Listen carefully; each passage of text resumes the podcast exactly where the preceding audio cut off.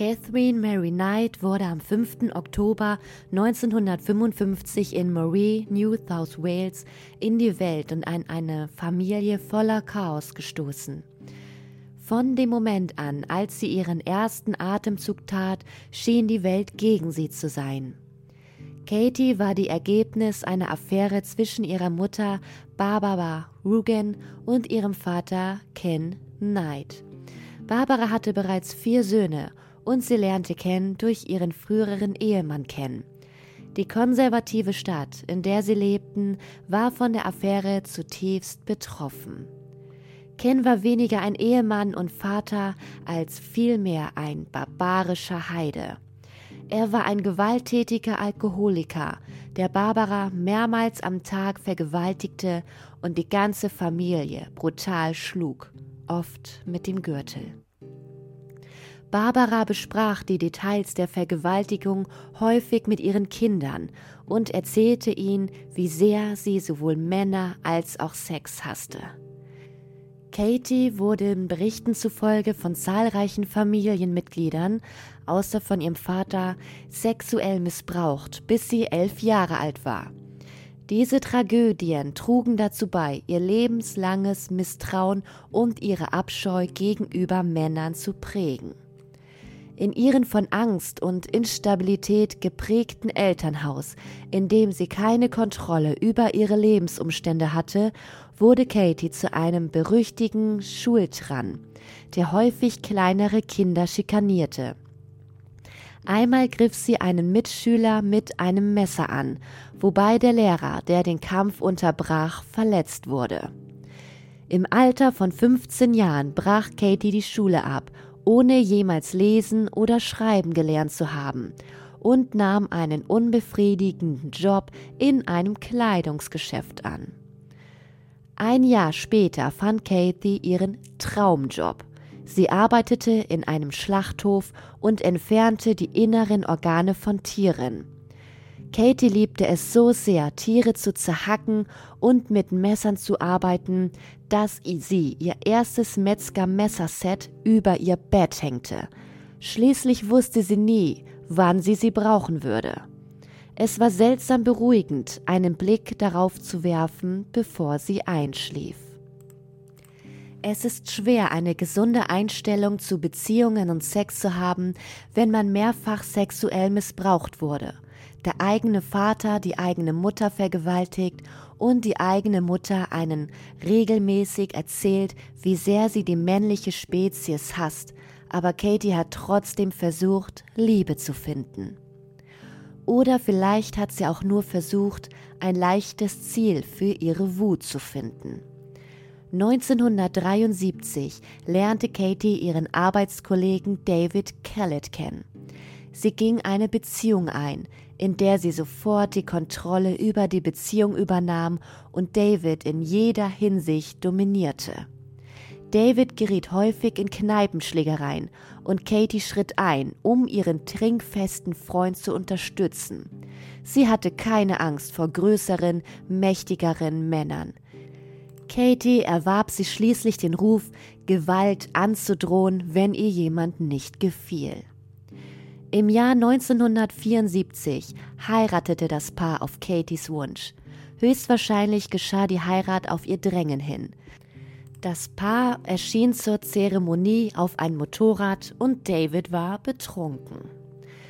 Anstatt ihren neuen Schwiegersohn bei der Hochzeit herzlich Ratschläge oder Glückwünsche zukommen zu lassen, sagte Katies Mutter zu ihm: Pass lieber auf, sonst bringt sie dich um.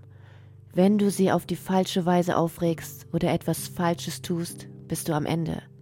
Denke nie daran, ihr etwas vorzumachen. Sie wird dich umbringen. Barbara fügte hinzu, dass ihre Tochter irgendwo eine Schraube locker hat. Die Hochzeitnacht von Katie und David war ein denkwürdiges Ereignis. Katie versuchte in dieser Nacht, David zu erwürgen, weil er nur dreimal mit ihr Geschlechtsverkehr haben konnte und dann einschlief. Eine Ehe, die in der Hölle geschlossen wurde. Mr. und Mrs. Kellett führten nicht gerade eine Ehe, die im Himmel geschlossen wurde. Katie war rachsüchtig, eifersüchtig und gewalttätig. Irgendwann traf das Paar die denkbar schlechteste Entscheidung, Kinder zu bekommen. Die Schwangerschaft trug nicht dazu bei, Katie zu besänftigen. Als die Schwangerschaft schon weit fortgeschritten war, verbrannte Katie einmal Davids gesamte Kleidung und Schuhe und schlug ihm während eines Streits mit einer Bratpfanne auf den Hinterkopf. Aus Angst um sein Leben flüchtete David in ein Nachbarhaus, wo er mit einem schweren Schädelbruch zusammenbrach. Irgendwie konnte Katie, die sich jetzt wie eine strahlend werdende Mutter verhielt, David davon überzeugen, keine Anzeige zu erstatten. Die Tochter des Paares, Melissa Ann, wurde 1976 geboren. Kurz darauf beschloss David, dass er genug von seiner verrückten Frau hatte.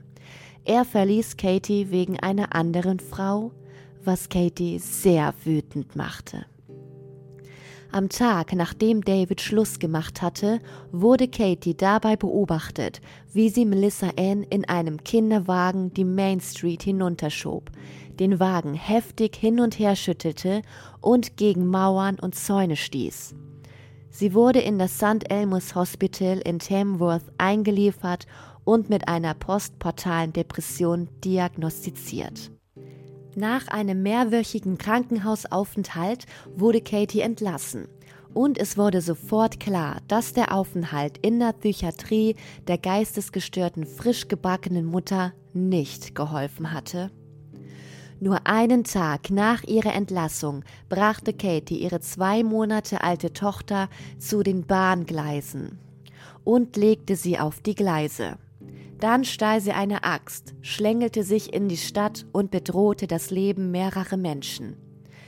Die arme kleine Melissa wurde von einem Mann, der in der Gegend als Old Ted bekannt war, gefunden und von den Gleisen gerettet, wenige Minuten bevor ein Zug vorbeifuhr. Katie wurde verhaftet und erneut in das St. Elmus Hospital eingeliefert, aber sie entließ sich am nächsten Tag selbst. Tage später schnappte sich Katie ihre wertvolle Messersammlung, schlug einer Frau ins Gesicht und verlangte, dass sie sie nach Queensland fuhr, um David zu finden.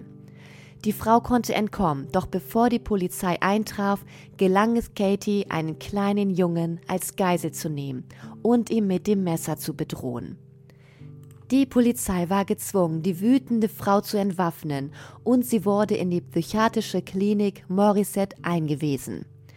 Das Ausmaß von Katies Eifersucht, Rachsucht und Wut schockierte die Krankenschwestern, als sie hörten, wie ihre Patientin plante, den Mechaniker zu töten, der Davids Auto repariert hatte, so dass David sie verlassen konnte, und dann David und seine Mutter zu töten, als sie in Queensland ankamen. Als David dies erfuhr, flohen er, seine Mutter und seine neue Freundin nach Aberdeen.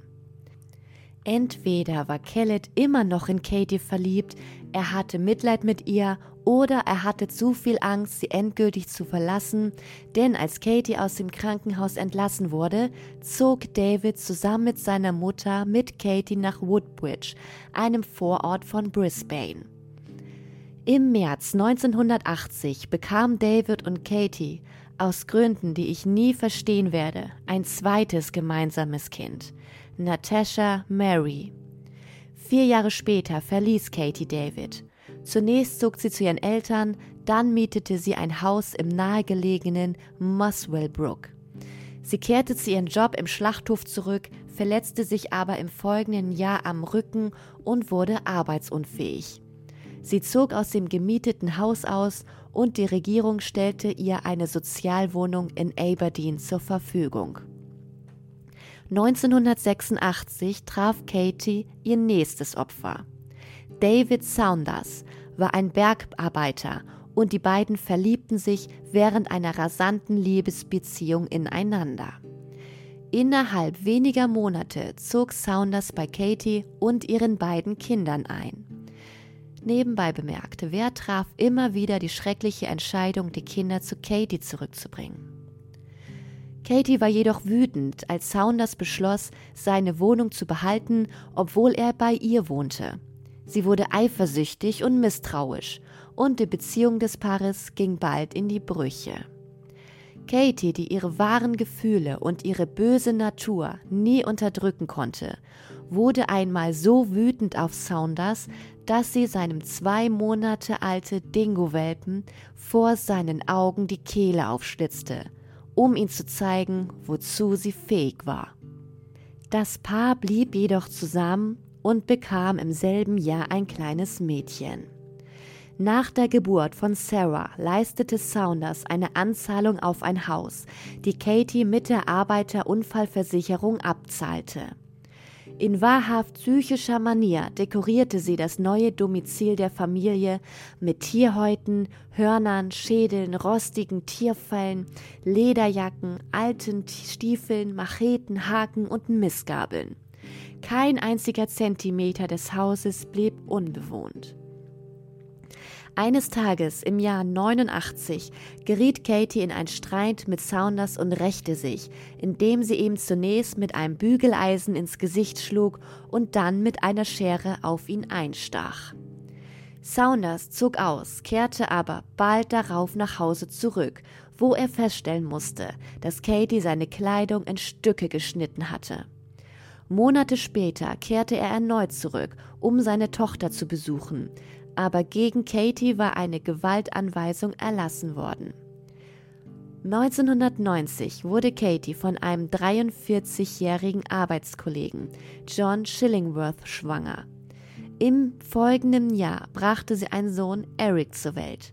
Es war die einzige Liebesbeziehung, die Katie jemals hatte, in der es nicht zu abscheulichen Gewalttaten kam.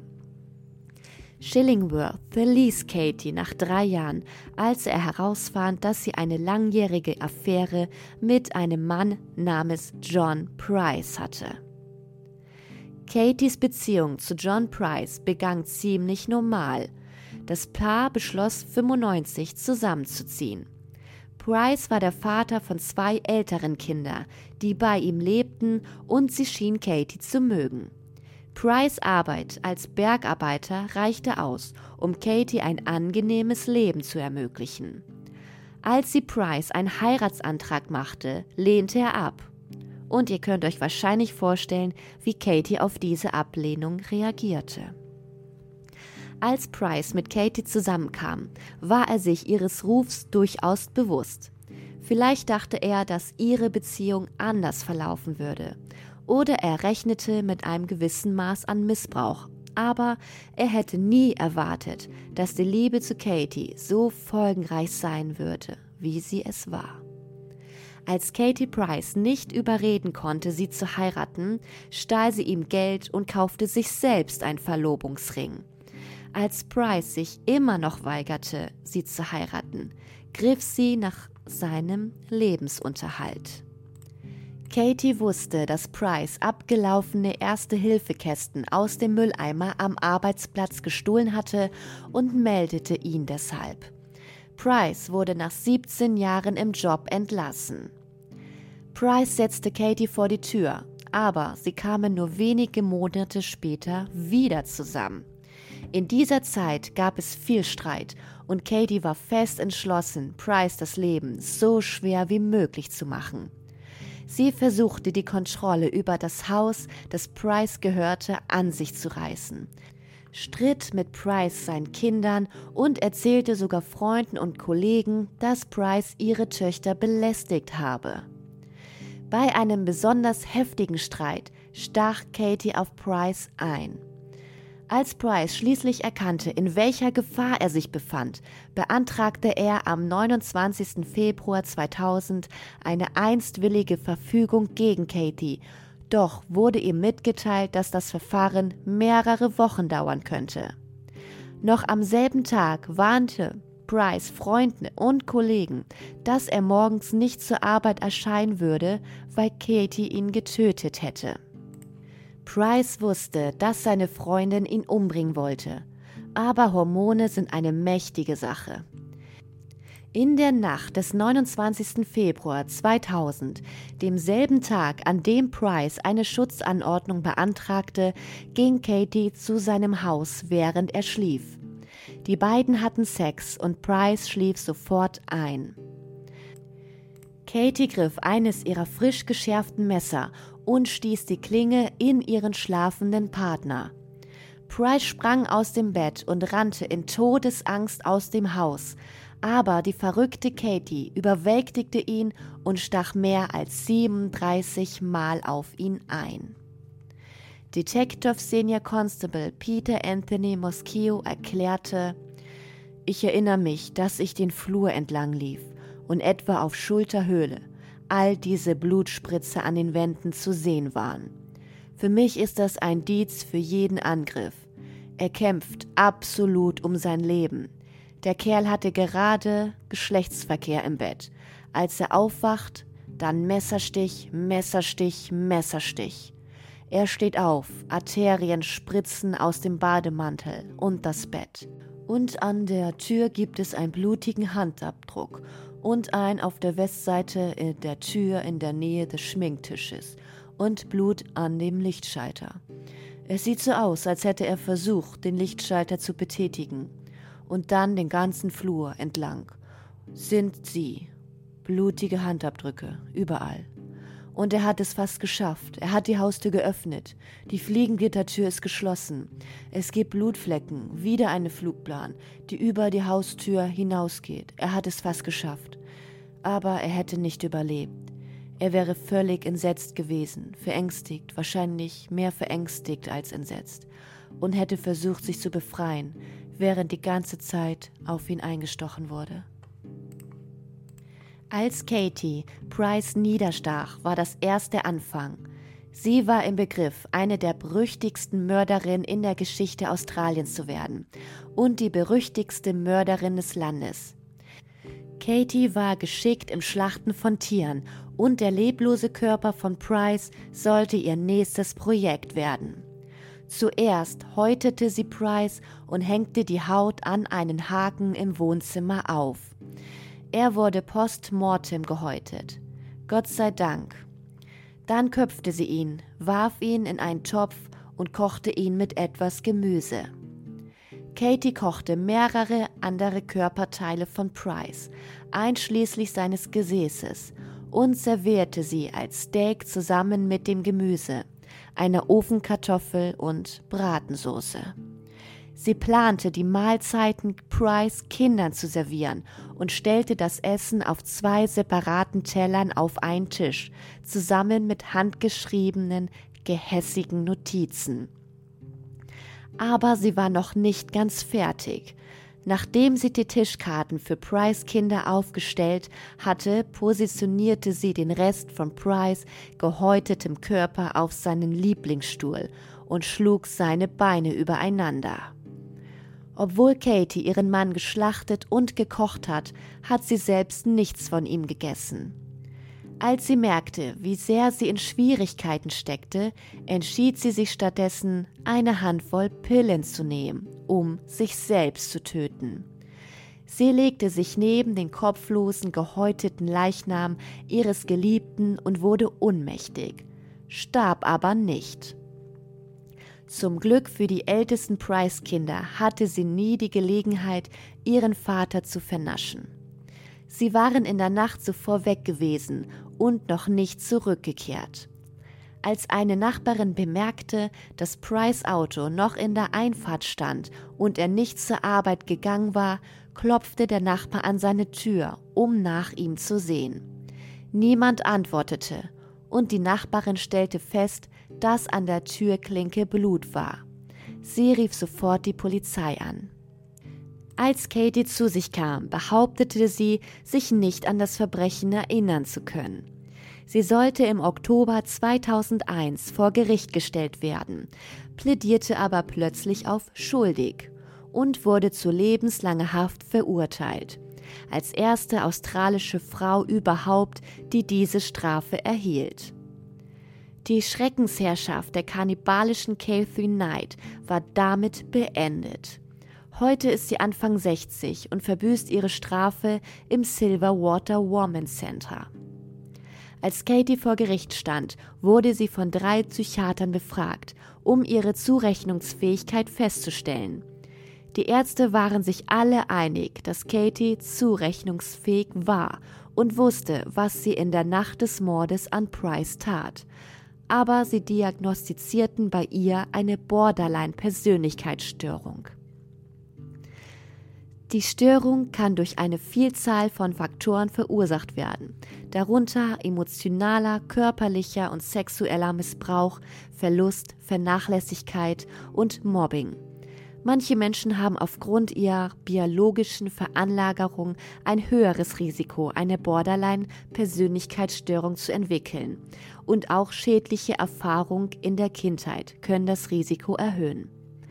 Aufgrund intensiver innerer emotionaler Konflikte gehen Menschen mit Borderline-Syndrom möglicherweise unnötige Risiken ein, haben starke Stimmungsschwankungen und leiden unter schweren Wutausbrüchen, Depressionen oder Angstzuständen.